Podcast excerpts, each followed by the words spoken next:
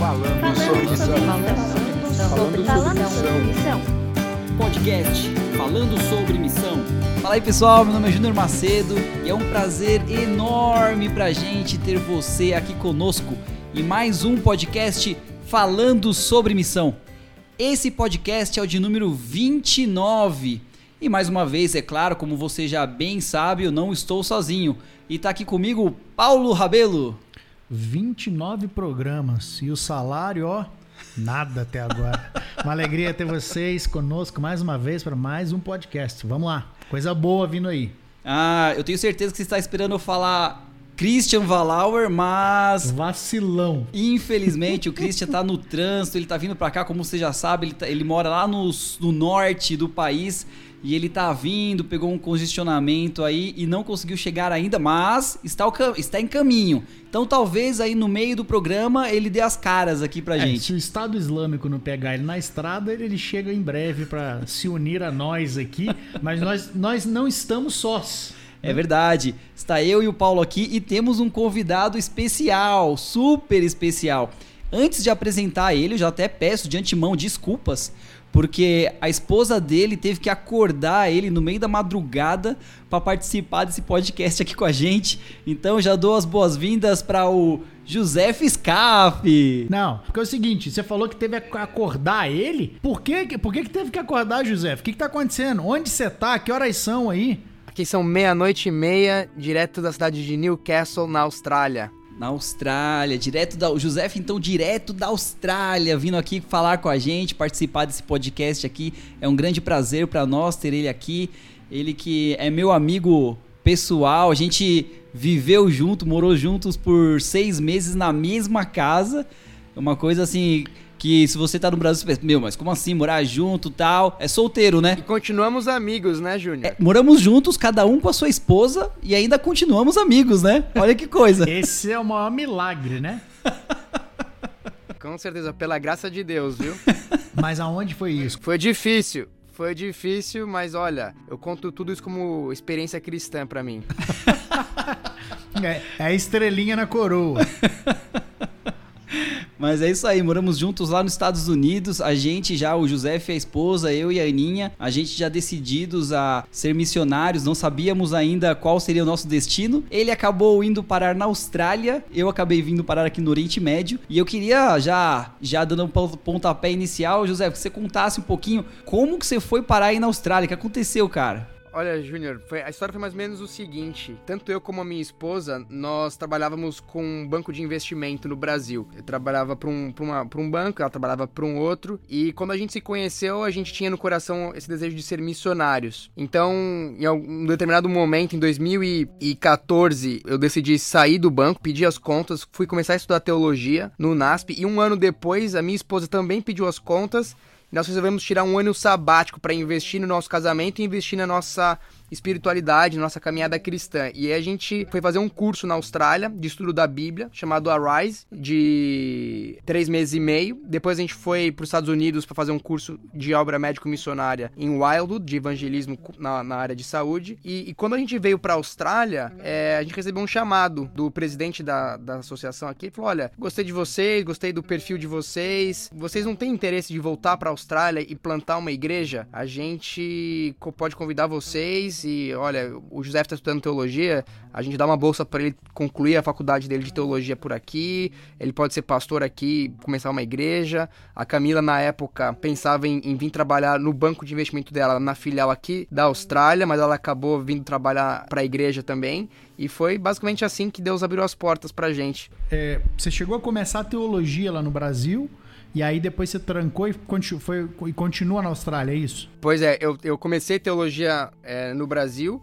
depois eu, eu recomecei aqui na Austrália e aí eu concluí aqui. Tá certo. E como é que foi essa experiência, assim, de você, já que o podcast é falando sobre missão, você foi aí especificamente para plantar uma igreja. Logo no começo, ou na conversa com o seu presidente aí, né, da associação, do campo aí onde você trabalha, ele falou que o objetivo era assim, ó, você vai, vai plantar uma igreja, vai fundar uma igreja nova aqui. Aí, foi isso, não foi para pastorear uma igreja que já existia.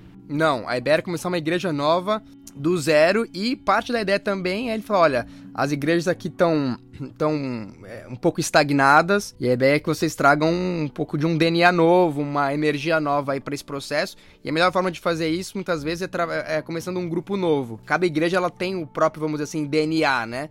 E às vezes é, é, muito mais difícil você tentar mudar essa cultura de uma igreja do que você começar um grupo novo, ainda que tenha as suas dificuldades. Pelo menos você, começando um grupo novo, é igual criar uma criança, né? Mais fácil você moldar o caráter de uma criança do que o caráter de uma pessoa idosa. Então, muito embora os dois precisem de trabalho, nós precisamos dos dois. Com um, um, uma igreja plantada, você tem, você tem essa habilidade um pouco mais fácil. É, essa experiência a gente vivencia aqui. Uma das minhas igrejas aqui, a igreja árabe, eles são pessoas já mais idosas e são pessoas assim bem difíceis de aceitar qualquer tipo de mudança, são muito resistentes, é, inflexíveis, então realmente é muito difícil. Quando você pega um grupo e você começa a formar esse grupo, criar e ele começa a ganhar corpo, você tem a, a possibilidade de você mais ou menos moldar esse grupo de acordo com esses princípios, os valores que você vai estabelecer nessa sua comunidade que está nascendo aí, né? Aí vem uma pergunta que, tipo assim, beleza, vocês foram para ir para montar uma igreja e aí vocês chegaram aí e começar por onde? Como é que é o esquema aí? Como que é a cidade?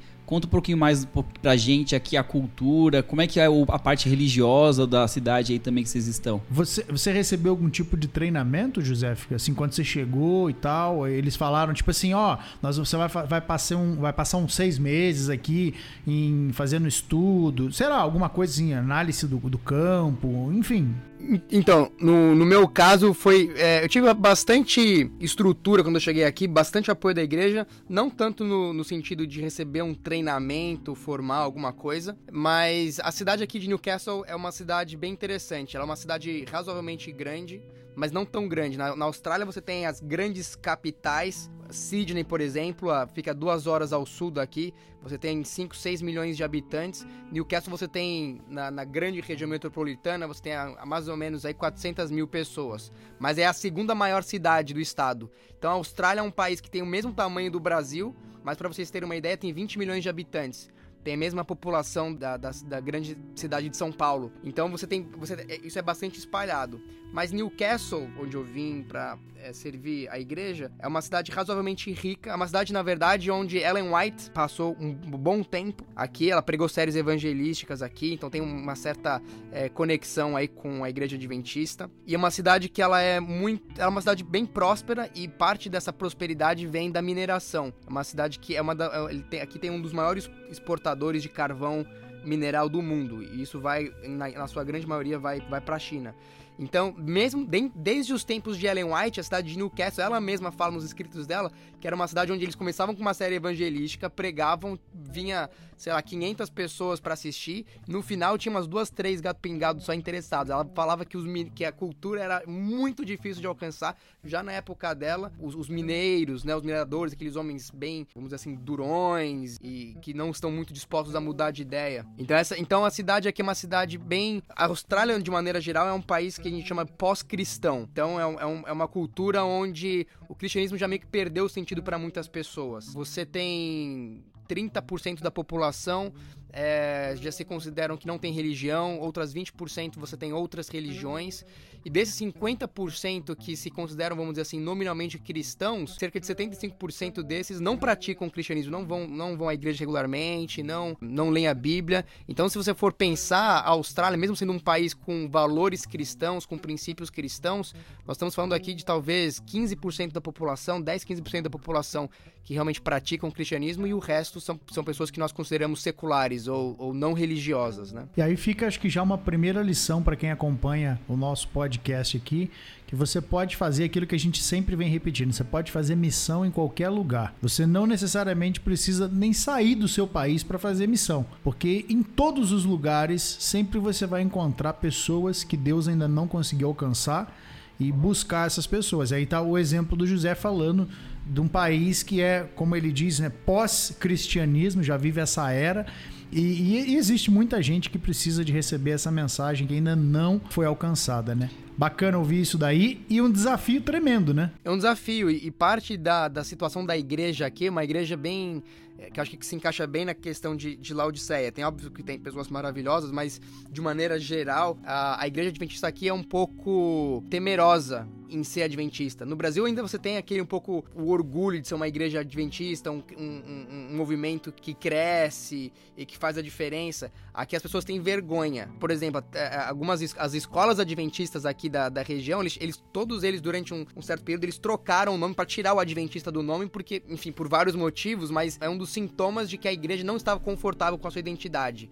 Então aqui, por conta de alguns acontecimentos teológicos, você teve a questão, a crise do Desmond Ford, para quem quiser estar interessado pode pesquisar mais sobre isso, na década de, de 70, 80. A igreja parou de falar sobre profecia, parou de falar sobre espírito de profecia, parou de falar sobre identidade e acabou vendo uma igreja, de uma certa forma, uma igreja cristã que se encontrava no sábado. Então, a igreja aqui na Austrália passou por uma grande crise de identidade, que parte do nosso trabalho como pastores é não, não apenas levar o evangelho para quem ainda não conhece, mas também restaurar a identidade adventista para quem cresceu na igreja, mas não tem, não tem essa identidade.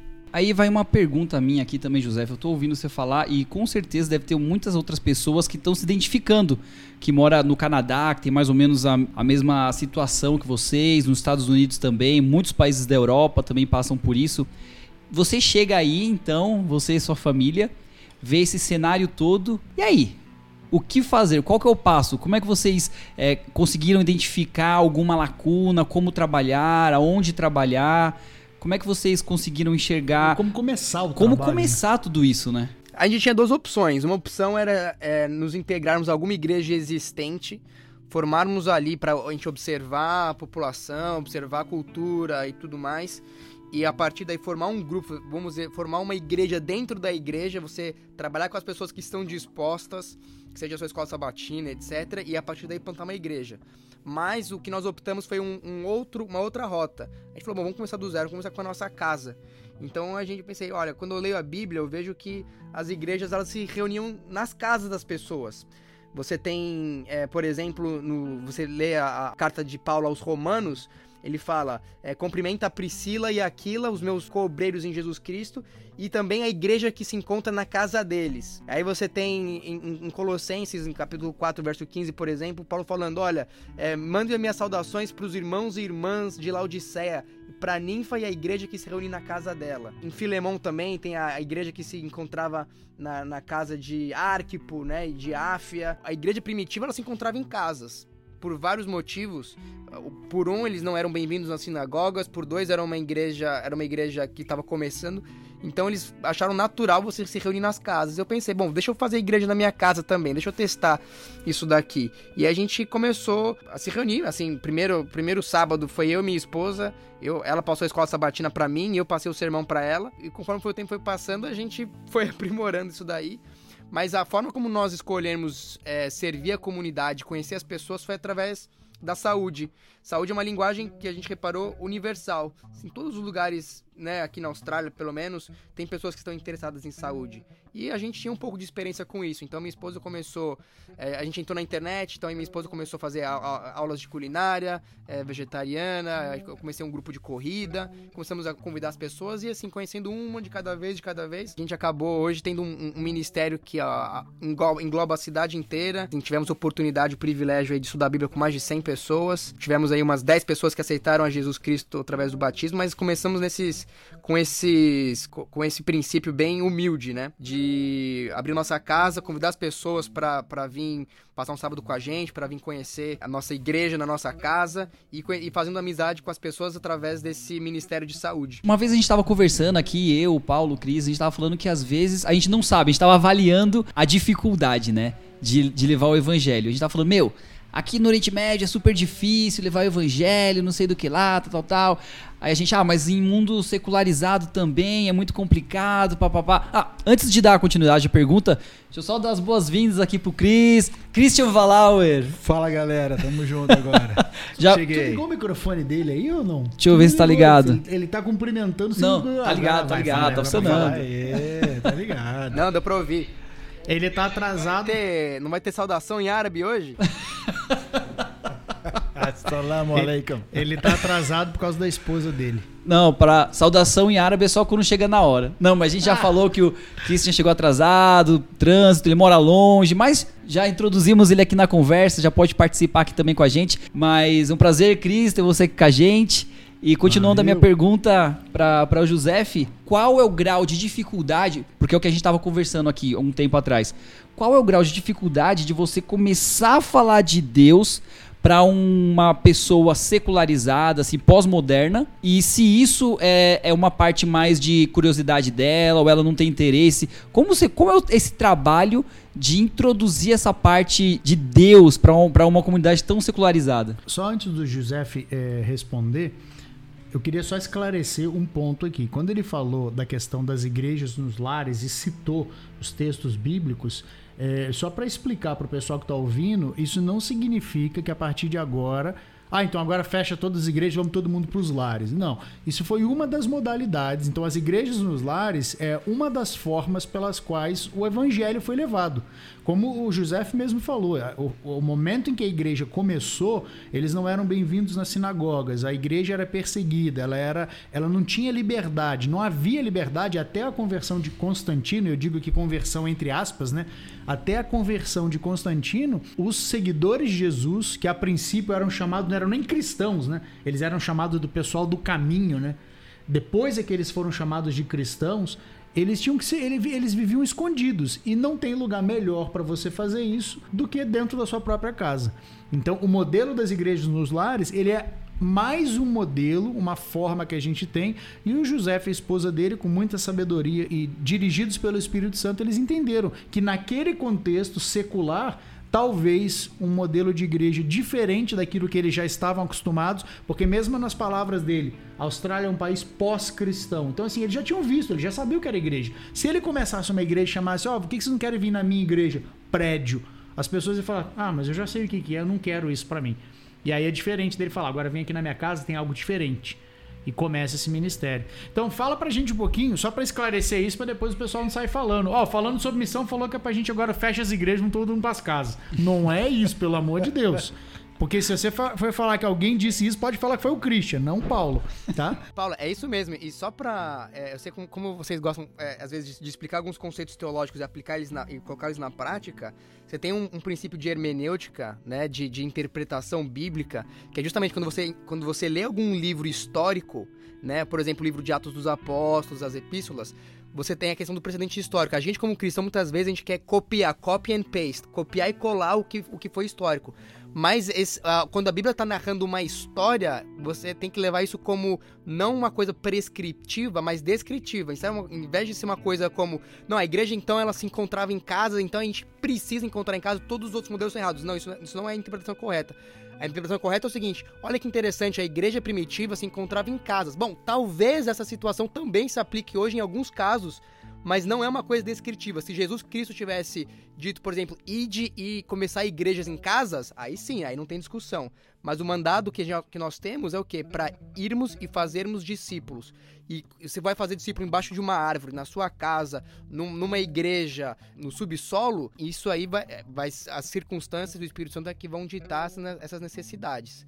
Mas é, então acho que foi um, é um ponto muito, muito importante que você falou, porque realmente tem essa coisa, ah, não, olha, isso aí, a igreja em prédio não é de. Não, isso não, a gente não. não pelo contrário. A pergunta é: a igreja está fazendo discípulos? Se, se, a igreja da casa, se o house church tá, não está fazendo discípulos, também está errado. Então a gente tem que se perguntar se, nosso, se no nosso mandato de fazer discípulos, se os nossos meios, se as nossas estruturas estão nos ajudando a fazer isso ou não.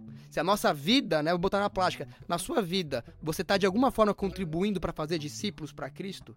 Se não, não importa que igreja você vai, que igreja você não vai, é, você não está dando o fruto esperado pelo Senhor da vinha. E é isso, isso é muito importante a gente falar e, e, e ressaltar essa questão de ser normativo ou descritivo, porque o que você encontra na Bíblia são princípios a metodologia em que você vai aplicar esses princípios com essa missão de fazer discípulos, ela vai, ela vai variar de, de, de lugar para lugar, de contexto para contexto, cultura para cultura. Eu me lembro uma história de um dos meus professores, ele é tcheco. E ele falando como que eles iam fazer, porque a República Tcheca e boa parte da Europa sofre com o secularismo também, o pós-cristianismo. E ele falou, ele começou um projeto totalmente diferenciado, e isso já faz alguns, algumas décadas já, talvez uns 15 anos, quando ele começou o projeto e demorou um tempinho, mas depois o projeto embalou e conseguiu realmente trazer muitas pessoas que não iriam para uma igreja de forma tradicional. Eles também não usaram o formato de igrejas nos lares, mas eles através de centro de influência conseguiram despertar o interesse em muitas pessoas pela pessoa de Cristo. Agora eu queria saber um pouquinho mais agora, deixando o José responder a pergunta do Júnior, né? Num contexto secular, que é talvez um dos grandes desafios que a gente enfrenta no mundo hoje, não do nosso lado aqui, que é totalmente diferente, né? Mas aí num país secular, quais, quais você percebe que são assim os desafios, as maiores dificuldades para se falar do amor de Deus para essas pessoas? Olha, Paulo, essa, essa é uma, uma ótima pergunta. Na minha, na minha cabeça eu, eu uso um, um modelinho para me ajudar que eu chamo de os quadrantes de conversação. Como é que funciona esse quadrante de conversação? É, você tem quatro estágios. Eu coloco aqui, eu, eu, penso que cada pessoa tem quatro estágios. O primeiro estágio é uma conversa casual. Nessa conversa casual, eu vou conhecer alguém que não é um cristão, que não é da minha igreja. Eu vou conhecer essa pessoa, vou conversar com essa pessoa. Eu vou. É, como uma conversa casual, vai ser uma conversa sobre talvez o seu trabalho, o que, que você faz, né? É, onde você mora, quais são os seus, os seus, os seus hobbies, etc. Conversa casual, conversa de uma conversa mais superficial. Esse é o primeiro passo para você entrar muitas vezes numa, numa conversa. É igual Jesus, né? Quando ele foi falar com a, a, a mulher samaritana, me dá, você tem, tem uma água para me dar? Isso é uma conversa casual. Você pediu um favor, pediu alguma coisa para uma pessoa. Aí você tem um, um, segundo estágio da conversa, que é uma conversa é, que eu chamo de, de significativa que é quando você já está começando a desenvolver uma amizade com a pessoa. Para você chegar lá, você tem que é, na maioria das vezes, claro, você pode ter todos essas, esses estágios que eu vou citar aqui numa primeira conversa. Mas em geral, o que, que a gente faz? A gente precisa ter uma consistência. Convida a pessoa para almoçar, aí vai, a pessoa tem um interesse em, em algum hobby, seja co corrida ou arte marcial, vamos, vamos atrás, vamos fazer junto. Tem a oportunidade para passar tempo com a pessoa. E aí, quando você vai aprofundando essa amizade, você vai aprofundando a, a conversa também. Então, em vez de a, conversa passa daquela, daquele nível de, de simplesmente superficial e casual, como é que tá o tempo, o trabalho, a família, é, a recreação e tudo mais, e começa a pessoa a, a, falar sobre as necessidades que ela tem, os medos, os problemas, começa a contar a história de vida, você começa a formar essa conexão. Um ponto muito importante é, que eu gosto de falar sempre para as pessoas é o seguinte: antes de você conversar com alguma pessoa sobre Deus, você tem que conversar com Deus sobre aquela pessoa. O que significa? Você vai conversar com alguém, você fala, eu, eu, Senhor, me ajuda. Senhor, será que o senhor pode me revelar onde é que a pessoa, onde que essa pessoa está espiritualmente? Como que eu posso, que que eu posso, me dá as palavras corretas? Como que eu posso alcançar essa pessoa? Como que eu posso alcançar essa comunidade? Me dá o discernimento. Pedir para Deus, né? Falar com Deus, pedir para ele dar essa oportunidade de saber como é que você pode alcançar essa pessoa, prover as necessidades dela. E aí você, nessa, nessas conversas mais significativas, a pessoa vai, vai muitas vezes manifestar algum tipo de de necessidade. E aqui, no, por exemplo, no nosso caso aqui na Austrália, as necessidades não são as necessidades clássicas da pessoa que tá, não tô precisando de dinheiro, tô precisando de comida, porque aqui o governo paga tudo para todo mundo. Aqui as necessidades das pessoas, elas estão geralmente uma camada é, mais profunda, uma necessidade por uma amizade, às vezes são questões existenciais, às vezes é uma questão de um sofrimento, às vezes é a questão de um trauma, etc. E quando chega nesse assunto, aí que, que entra no, no, que eu chamo de terceiro quadrante, que é uma conversa espiritual. E aqui muitas pessoas confundem, porque a gente acha que ter uma conversa espiritual com alguém é ter uma conversa sobre religião debater religião. Então, ah, conversa espiritual é conversar sobre o. É, debater sobre o sábado versus o domingo, se a Bíblia é inspirada ou não é. E a verdade é que muitos membros da igreja, mesmo aqui na Austrália que eu converso, eles falam, poxa, eu, eu não quero mais ter conversas espirituais com as pessoas, porque quando tem conversa com, de, sobre religião, a gente acaba tudo discordando, acaba brigando, e aí cada um vai para sua casa, cada um. E aí não adianta nada. O que, que é uma conversa espiritual? Conversa espiritual é a coisa mais linda e mais simples do mundo. É você falar pra pessoa o que de bom Deus fez na sua vida. E quando eu falo isso aqui, não precisa nem estar tá teologicamente correto. Quando você teve o, o- em João capítulo 9, o, o homem que era cego de nascença, que foi curado por Jesus, ele falou: Olha, esse homem, Jesus me curou. Ele nem sabia que Jesus era o Messias, que era o profeta. E aí o pessoal tava discutindo: Não, mas esse homem não pode ter te curado, porque se ele, ele é um pecador. Bom, se é pecador, se não é o pecador, eu não sei. Isso é essa questão teológica, vocês que discutam entre si. O que eu sei é que eu tava cego, ele me curou e agora eu enxergo. Então, é, você, na conversa espiritual, é você falar pra pessoa o que, que Deus te fez na sua vida. E óbvio que isso geralmente vem em que contexto? No contexto daquela conversa mais significativa que você está tendo com a pessoa, né? Tava, por exemplo, conversando com um rapaz e ele falou que ele tinha, tem problema de autoestima.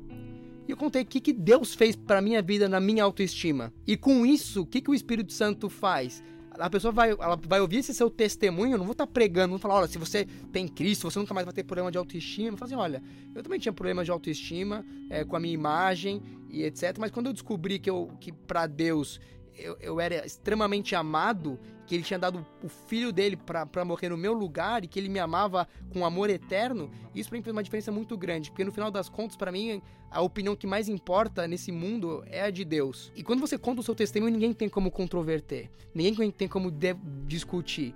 A pessoa vai ficar naquela cabeça, puxa, se Deus fez isso pelo José, se Deus fez isso pelo Paulo, se Deus fez isso pelo Júnior, será que ele pode fazer alguma coisa dessa por mim também? Então essa, essa vamos dizer assim, é a terceira etapa, né? Essa conversa, é, dizer, espiritual, onde você conta um, um breve testemunho de alguma coisa que Deus fez pra, por você. A próxima fase, né, nessa, na- na- na- nessa conversa, é a conversa bíblica, que são conversas onde eu começo a falar sobre conceitos bíblicos, alguma passagem da Bíblia, alguma história bíblica que seja de acordo com o interesse da pessoa que eu tô conversando. Então, às vezes, é uma pessoa. Eu tava conversando com uma, com uma senhora que, cuja, é, é, que, que tem uma filha, que é uma militante da causa feminista. Comecei a falar sobre a Bíblia e o direito das mulheres, porque isso é uma coisa que para ela é uma coisa de- do interesse.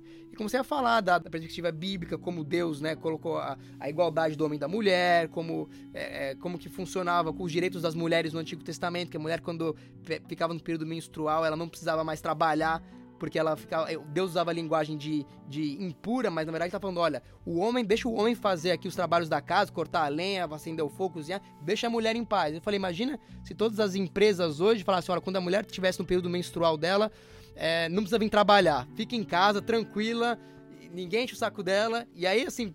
Conversa vai, conversa vem. Foi boa essa leitura aí, hein? Fomos- fomos- Pula, pula é. essa parte, pula essa parte. deixa, eu, deixa pular essa parte aqui. Mas o ponto é o seguinte: você vai pedir sabedoria a Deus e falar, puxa, tem alguma história na Bíblia? Tem alguma uma passagem da Bíblia que vai falar pra situação, pra vida que essa pessoa tá? Texto, um verso, uma passagem. E você não precisa pegar a Bíblia necessariamente e abrir com essa pessoa. Você pode falar pra pessoa, né? Os salmos, por exemplo, eles fazem um papel muito interessante nisso daí, porque quando uma pessoa tá, por exemplo, passando por um sofrimento e você manda pra ela um salmo de, de- que é caro ao seu coração, que é, que é um salmo desenhado pra passar por uma situação de dificuldade, o salmo é uma, uma coisa muito neutra. Fala, ó, tá aqui, você pode ler esse salmo e você oferecer como se fosse uma oração pra Deus. Lê isso aqui vai te ajudar a sentir melhor, talvez. Com isso, você vai começar a conversar com as pessoas. Você, pela reação da pessoa, você vai saber se ela tá interessada ou não. Se a pessoa nunca mais falar nesse assunto, talvez ela não esteja muito interessada. Se com o tempo ela perguntar mais e, e quiser saber mais, você, opa, né, é, você vai ter mais. é, você, vai, você vai sentir que a pessoa tá interessada. E a partir do momento que você vê que a pessoa tá interessada, você pergunta: Poxa, você não quer? A gente sempre fala sobre a Bíblia, você parece ser tão interessado. Você não quer ler a Bíblia juntos algum dia? A gente senta, vamos tomar um chazinho e a gente abre a palavra de Deus juntos, a gente lê aqui, pega um capítulo no livro de Marcos, vamos ler juntos. E, e- e quando eu falo isso aqui na Austrália, eu percebi uma coisa bem interessante. Eu tento evitar a palavra vamos estudar a Bíblia com a pessoa. Porque quando eu falo vamos estudar a Bíblia, essa palavra estudar, ela vem muito carregada. A pessoa às vezes fala, "Mano, como assim estudar a Bíblia? Bom, eu não era bom na escola, não gosto de estudar. Vai ser chato igual na minha escola isso daí? Ou você pensa, não, estudar, quer dizer, você vai ser o professor e eu vou ser aluno, quer dizer que eu vou ter que calar a boca e aceitar tudo que você falar. É assim que funciona, porque na minha educação religiosa foi assim. Eu tinha que ficar quieto que o padre falava, você tinha que falar amém, não podia discutir, não podia. Então, quando eu falo, vamos ler a Bíblia juntos, o que a gente vai fazer? A gente vai fazer justamente isso. A gente vai ler a Bíblia e vamos conversar sobre aquilo. Vamos fazer, né? O que você aprendeu sobre Deus aqui? Se essa história for verdadeira, e essa é uma, uma das frases que eu mais gosto de falar quando eu tô lendo uma história com uma pessoa que não tem religião, que não conhece a Bíblia, falo, se essa história fosse verdadeira, se, a gente, se você acreditasse, o que, que isso mudaria na sua vida?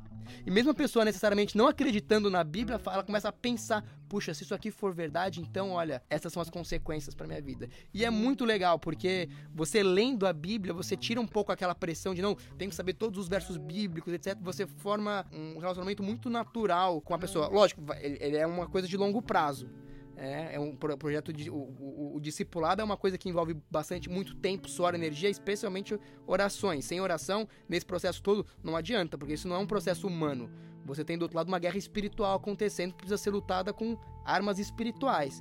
Mas esses quatro princípios, esses quatro passos da conversa casual para significativa, para espiritual, para uma conversa bíblica, é, geralmente são os passos que, que a gente, que eu aqui enxergo para poder desenvolver esse relacionamento com uma pessoa que, que nunca abriu a Bíblia, para chegar num ponto e ela, e ela começar a, a, ser discipulada e falar, olha, hoje eu sou um seguidor de Jesus Cristo. É interessante que a gente a gente tenta muito sistematizar, né, as técnicas que a gente usa. E ouvindo tu falar que me veio na cabeça, né, o, o quanto o quão importante é você ter o interesse na pessoa e, e ouvir a voz do Espírito Santo, sentir o momento, né, a conversa, eh, perceber as necessidades da pessoa. Né? Essa é um dos, acho que talvez uma das maiores virtudes que nós como cristãos deveríamos desenvolver é perceber o que está machucando o outro, qual que é a, o, o, quem está oprimindo aquela pessoa, como eu posso fazer para aliviar aquela carga, né? Porque esse é o primeiro passo, né? Que vai fazer a pessoa se abrir, como tu falou antes, vai fazer a pessoa sentir o um interesse, porque, poxa, eu estou em sofrimento. Todo mundo que está em sofrimento, o que você tem o desejo é de, de, aliviar aquele sofrimento. E ela não sabe como. E quando você oferece uma alternativa, a pessoa, opa, tô aliviado, agora já consigo pensar melhor nossa, se funcionou para me aliviar agora, por que, que não pode me funcionar para uma outra coisa, né? E aí vai a escadinha, como como tu falou, vai, vai, vai, vai, vai progredindo, né? Vai progredindo, é, na, na, eu, eu na interação. Muito, eu achei muito legal a fala do José quando ele diz que ele começa primeiro falando com Deus e a partir desse, desse diálogo que ele tem com Deus, ele então foca na pessoa e uhum. começa do ponto da onde a pessoa está. Então, o ponto de partida primeiro é com Deus. A partir desse ponto, de, dessa conexão com Deus, ele olha para essa pessoa e é como se ele perguntasse assim: aonde é que está coçando? E aí é. ele vai coçar onde está coçando. Então ele vai procurar atender as necessidades daquela pessoa de forma individual, pessoal, e ele começa a partir dali a caminhar com ela e subir as escadas, né, Cristo, como você falou aí, né? É isso mesmo, não tem uma fórmula, né? Cada pessoa é, é uma coisa. Tem, já tive conversas extremamente espirituais, bíblicas, no primeiro dia que eu conversei com algumas pessoas que estavam num certo nível, num certo é, é, lugar na jornada espiritual delas. Com outras, essa conversa veio depois de um ano então não tem, não tem uma, uma fórmula. E, esses princípios, esses princípios que eu, eu creio serem bíblicos, eles servem para nos ajudar a evitar dois extremos. Um extremo é de você ser extremamente overly aggressive, né? Extremamente agressivo na sua forma de testemunhar e você acabar falando uma coisa que a pessoa não está preparada para ouvir. Oi, tudo bem? Meu nome é José, você já ouviu falar da marca da besta, né? Você provavelmente não vai ter muito tipo de sucesso com a maioria das pessoas sobre essa, sobre, alguns alguns irmãos têm uma abordagem similar. E a outra, o outro talvez problema é você ficar sempre só no nível superficial, você nunca avançar para você falar de Cristo para as pessoas. Aí só fica naquela conversa ali e você não e, e quando, quando eu tô com essas pessoas, olha uma coisa é, intencional que eu, que, eu, que, eu, que eu gosto de orar. Eu anoto no meu caderno mais ou menos onde que as pessoas estão estão. Se estão no, no casual, se estão no, no, significativo, no espiritual. E eu peço a Deus, Senhor, me ajuda a mudar essa conversa de patamar. Me ajuda a passar do casual pro espiritual com essa pessoa. Me ajuda a passar do espiritual pro é, do casual pro significativo, do significativo pro espiritual, do espiritual pro bíblico, do bíblico para poder oferecer um estudo bíblico. Então, cada passo, cada vez que eu vou conversar com a pessoa, eu peço para Deus, Deus, por favor, me ajuda a migrar, me ajuda a chegar um pouco mais perto do coração dessa pessoa com a tua palavra. Cara, o José ele tá falando aí, eu tô lembrando do treinamento que a gente teve aqui. E na verdade o que ele usa como esses quatro, né, esses quatro steps, né, quadrantes, né? quadrantes, né, esse quadrante, a gente aqui usa uma pirâmide. E daí a gente também é, é, praticamente a mesma coisa, né? Mas só que a gente faz em formato de pirâmide, porque para chegar no topo é bem bem poucas, são poucas as pessoas que chegam lá, né? Porque porque a base da pirâmide é os conhecidos, né? que você conhece e tal, e tem uma conversa tipo, oi, tudo bem? Como é que você tá? Bom dia, e hoje tá sol, hoje tá calor e assim por diante. Mas é muito interessante, porque aqui, o que, que a gente faz? A gente comemora, que o José está falando aí que, que ele ora para Deus, né? Para Deus ajudar ele a part, partir para o próximo nível, né? E aqui a gente costuma dizer que a gente comemora cada nível subido, né, alcançado, como um batismo, vamos dizer, um batismo no Brasil, né? Então, o que, o que no Brasil a gente entende que é o pessoal lá, a gente comemora, faz uma festa, é um batismo, uma celebração e tudo mais. A gente faz isso aqui com, tipo, passou do conhecido para uma amizade casual. É. De, ou então, passou de uma conversa do cotidiano para uma conversa um pouquinho espiritual. Sentou para tomar um café, um chá, já comemora. Já comemora. Mas é engraçado, falando desse assunto aqui, uh, é engraçado que no Brasil a gente já vem, vem com uma, uma mentalidade, eu fui cresci numa, naquela mentalidade de que primeiro encontro, o cara deu a brecha, tu vai com os dois pés no peito do cara com, com, com a Bíblia. Entende? É assim, ó, se der no primeiro dia, Gênesis Apocalipse.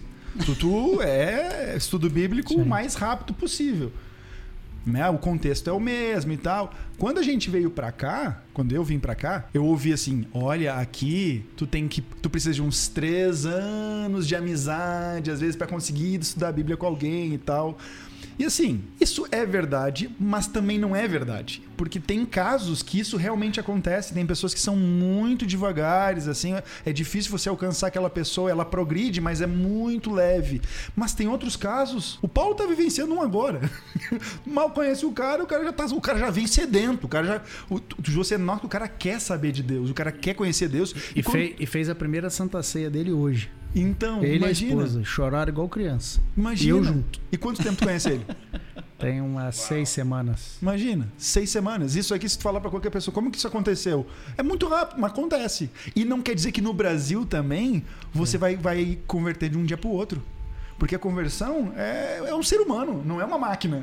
Não é você coloca o pendrive ali, faz o download do, do arquivo, ok, agora está atualizado esse sistema. Vamos pro próximo. Eu, eu acho que né? o que fica claro pra gente até aqui é que o, se existe um princípio no que diz respeito à missão, pelo que a gente está aprendendo com o José hoje, é o que? O princípio é relacionamento. É. Missão tem que ver com pessoas. Então, assim, esse, esse é o princípio. E aí, como você vai fazer para alcançar as pessoas e levar a mensagem e conseguir preparar o solo para jogar a semente, aí vai, vai, variar. A metodologia vai mudar. Mas o princípio é o mesmo. São seres humanos. E foi por isso que Jesus veio. A missão de Jesus era o quê? Buscar e salvar pessoas. E é isso aí, pessoal. Agora é o momento da gente já acalmar os ânimos e pisando no freio e deixando aqui as nossas últimas mensagens para finalizar o nosso podcast. Eu queria começar com o Cris.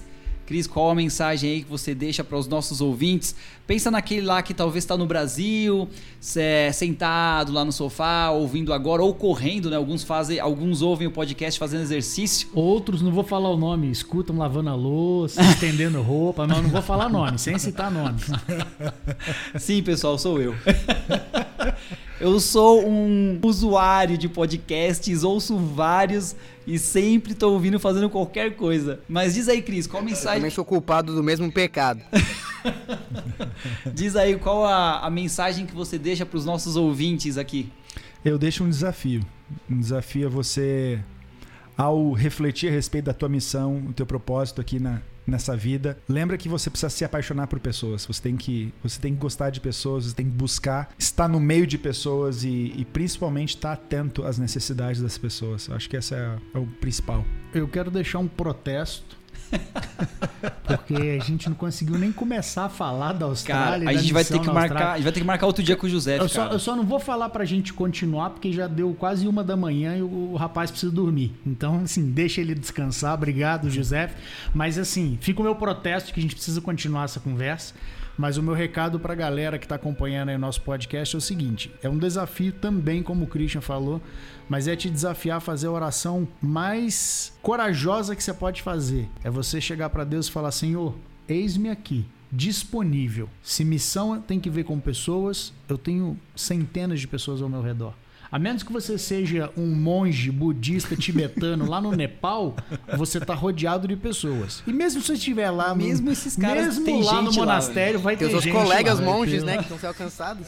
Então assim, faça essa oração. A oração mais corajosa que você pode fazer e desafiadora é essa, Senhor, me usa e Deus vai te usar. É, eu deixo também aqui um recado pro pessoal. É, com certeza, você, se você está ouvindo esse podcast, você está interessado na missão, você já está fazendo a missão, você já fez ou você vai começar a fazer. Uma dessas situações você está. Então, o meu recado para você, como assim o Paulo já falou, o José falou aqui pra gente também, ore para Deus por aquela pessoa que você acredita que possa ser alcançada. Por aquela pessoa que você gosta, que está ao seu lado, pode ser um cara que trabalha do seu lado, pode ser alguém da sua família mesmo, pode ser sua namorada, o seu do seu relacionamento, quem seja. Mas ore para Deus especificamente por essa pessoa. E você, José, qual o recado que você deixa daí? Olha, o meu recado, acho que vocês sumarizaram muito bem. O que eu diria é o seguinte: vou dar um, um, um, desafio prático. Vai e passa um tempo de qualidade com essa pessoa. Ora alguém, Senhor, quem que eu posso. para quem que o Senhor quer que eu passe tempo de qualidade? Vai almoçar com alguém, você não sabe cozinhar, não tem problema. Vai comer em algum lugar, pede um delivery, come um, um, uma bolacha de água e sal com, com geleia, ou caminhando, ou comendo, e pergunta pra pessoa, tenta conhecer mais sobre ela. Qual é a história dela? Quais são as coisas, quais são as, as, dúvidas existenciais que ela tem, quais são os desafios que ela tem na vida. enquanto você faz isso, vai orando pela oportunidade que o Espírito Santo te dê para você falar alguma coisa para essa pessoa, para você poder orar por essa pessoa e também ou para você orar com algum amigo seu que seja espiritual pela pessoa quem, pela qual você está tentando alcançar. E celebrar junto com essa pessoa, olha, a gente passou, hoje eu consegui falar de um, de um testemunho, de uma coisa que Deus fez na minha vida. Hoje eu consegui falar de um verso bíblico. Hoje a gente passou da, da, da conversa casual para uma conversa mais significativa. Então esse, esse vai ser o meu, meu desafio, para você passar esse tempo de qualidade com essa pessoa, para você orar sobre ela com Deus e orar por ela com algum dos seus amigos também, para que a vontade de Deus seja feita e esse filho e essa, e essa filha possam voltar aos braços do Pai. É isso aí, José. A gente tem que marcar um outro podcast, que esse aqui foi muito legal. A gente tem que continuar a história, tem que contar os exemplos aí, as experiências, todas as coisas que, que você passou por aí. Mas agora a gente deixa você ir lá dormir, voltar pro aconchego do seu colchão e manda um abraço pra Camila aí, pro Anton, pra Catarininha. E é isso aí, pessoal. Nosso podcast falando sobre missão fica por aqui. Lembrando você que a gente está no Instagram, você pode encontrar a gente lá e você pode interagir com a gente lá, claro, não é aberto. A gente vai fazer uma pequena avaliação se você está apto a ser nosso amigo lá no Instagram. Mas segue lá a gente, interaja com a gente também por lá. E é isso aí, pessoal. Esperamos vocês na semana que vem, porque tem mais falando sobre missão todas as quartas-feiras. Até mais. Tchau, pessoal.